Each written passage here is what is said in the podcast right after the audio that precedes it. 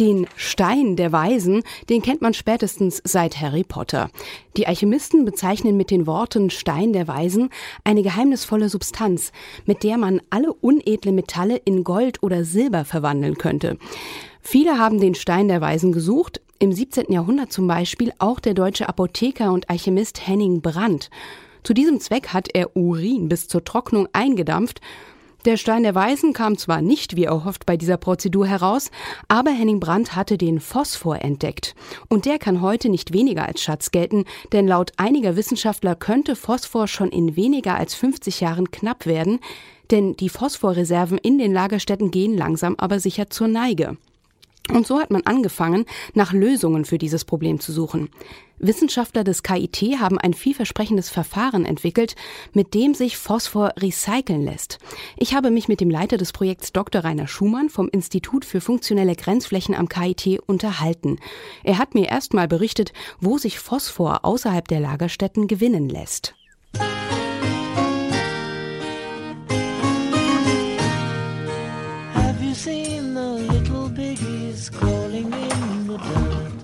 Wer hätte gedacht, dass es im Schweinestall echte Schätze zu entdecken gibt? Und dann auch noch im Schweinemist? Aber genau hier ist Phosphor zu finden. Dr. Rainer Schumann erzählt, was Phosphor so wertvoll macht. Ja, Phosphor ist halt ein sogenannter Minimumfaktor. Ne, das Leben besteht alles aus Kohlenstoff, Stickstoff, Sauerstoff und Wasserstoff. Mit den vier Elementen können wir Leben bauen. Nee, können wir nicht. Dann braucht man noch Phosphor dazu. Weil Phosphor als ATP oder ADP, Adenosintriphosphat oder Adenosindiphosphat, ist ein wichtiger, ein wesentlicher Bestandteil der menschlichen Zelle oder jedes Lebewesens, ob Pflanze oder Tier. Und ohne Phosphor geht gar nichts. Früher war der Phosphorkreislauf geschlossen. Die Bauern hatten Schweine, die machten Dreck, in dem Phosphor enthalten war, der landete auf den Feldern und war dann wieder in den Pflanzen enthalten. Und die haben wir und die Schweine dann gegessen. Während heute wird über das Abwasser, das ja über die Kanalisation in Kläranlagen geht, ein Großteil von Phosphor abtransportiert. Oder wenn Überdüngungen sind, geht der Phosphor übers Grundwasser in die Flüsse. Das sehen wir dann, wenn die überdüngt sind und Fischsterben oder ähnliches ist und wandert dann in die Meere. Also ist der Phosphorkreislauf nicht mehr geschlossen. Warum ist das ein Problem? Es liegt daran, dass, wenn man einfach ein paar hundert Jahre zurückdenkt, auf der Welt insgesamt 500 Millionen Menschen waren und die konnten sich über die Böden ernähren, während heute bei 7, 8, Prognose bis 10 Milliarden man natürlich intensive Landwirtschaft betreiben muss. Das heißt, man muss düngen, weil der Boden allein gar nicht so viel Phosphorreserven hat damit man alle Menschen ernähren kann. Auch ist es etwas problematisch, die Schweinegülle einfach so als Dünger zu verwenden.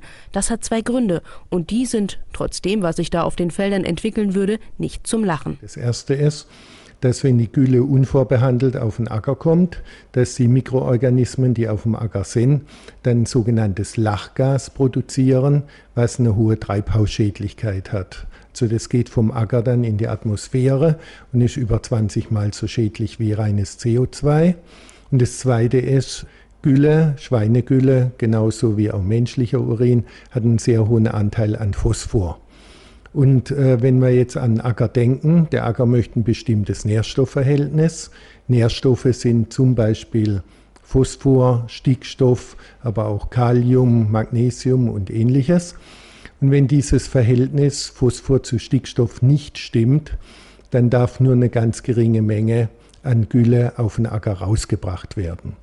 Heißt also in Konsequenz, dass ein Schweinezüchter, wenn er die Gülle auf den Acker bringt, auch vorbehandelt, wegen der Lachgasproblematik, er Flächen zupachten muss, nur um die Gülle fortzubringen. In einem speziellen Verfahren wird die Schweinegülle so aufbereitet, dass die Nährstoffe in ein ausgewogenes Verhältnis gebracht werden können. Das heißt, man separiert die enthaltenen Nährstoffe voneinander und bringt sie in eine transportfähige und dosierbare Form. Das ist ein Verfahren, das im KIT entwickelt wurde, auch vom KIT patentiert ist.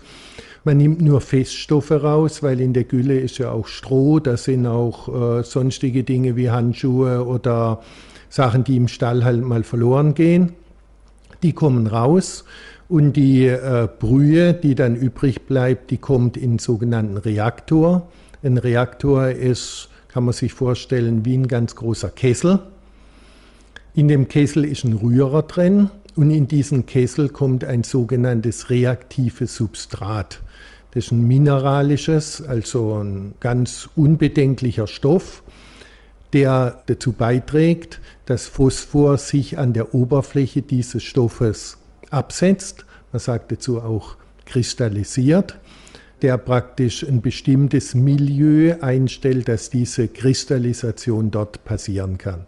Also es wird gerührt, die Kristallisation funktioniert und nach circa einer Stunde hat man Phosphor aus dem Abwasser raus oder aus der Gülle raus. Das setzt sich ab, wird unten abgezogen, also herausgenommen, getrocknet und kann dann so, wie es rausgekommen ist, in getrockneter Form direkt als Dünger auf dem Acker eingesetzt werden. Das Projekt lief über zwei Jahre und wurde mit der Einweihung einer Demonstrationsanlage abgeschlossen. Gefördert wurde es von der Europäischen Union mit Mitteln aus dem Europäischen Fonds für regionale Entwicklung sowie vom Land Baden-Württemberg. Führend sind auf diesem Gebiet allerdings noch die Holländer. Die haben schon früher angefangen, äh, Phosphor rauszunehmen. Liegt vielleicht auch an der Struktur der Landwirtschaft. Wir nehmen das Klischee, ne, die bauen viele Tulpen oder ähnliches an und die brauchen halt viele Nährstoffe. Es ist sehr unterschiedlich, was weltweit passiert. Wir wissen, dass in Kanada sehr starke Aktivitäten sind, die auch eigene Verfahren haben, die zum Beispiel in Edmonton oder in Vancouver schon im Einsatz sind. USA ist noch ein bisschen zögerlich. Äh, es ist noch nicht so richtig angekommen, was da passiert.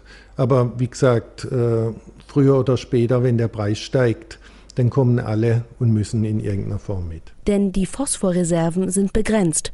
Phosphor gibt es nur in ganz wenigen Lagerstätten, wie zum Beispiel in Marokko, Spanisch-Sahara, den USA, Südafrika oder China. Phosphor geht aus, geht zur Neige, wird teurer, wird, wir werden erpressbar. Äh, es sind Überlegungen, dass man bis 2020 äh, verbindliche Recyclingwerte für Kläranlagen einführen möchte. Da wird momentan über die Quote gestritten, wie das immer so ist.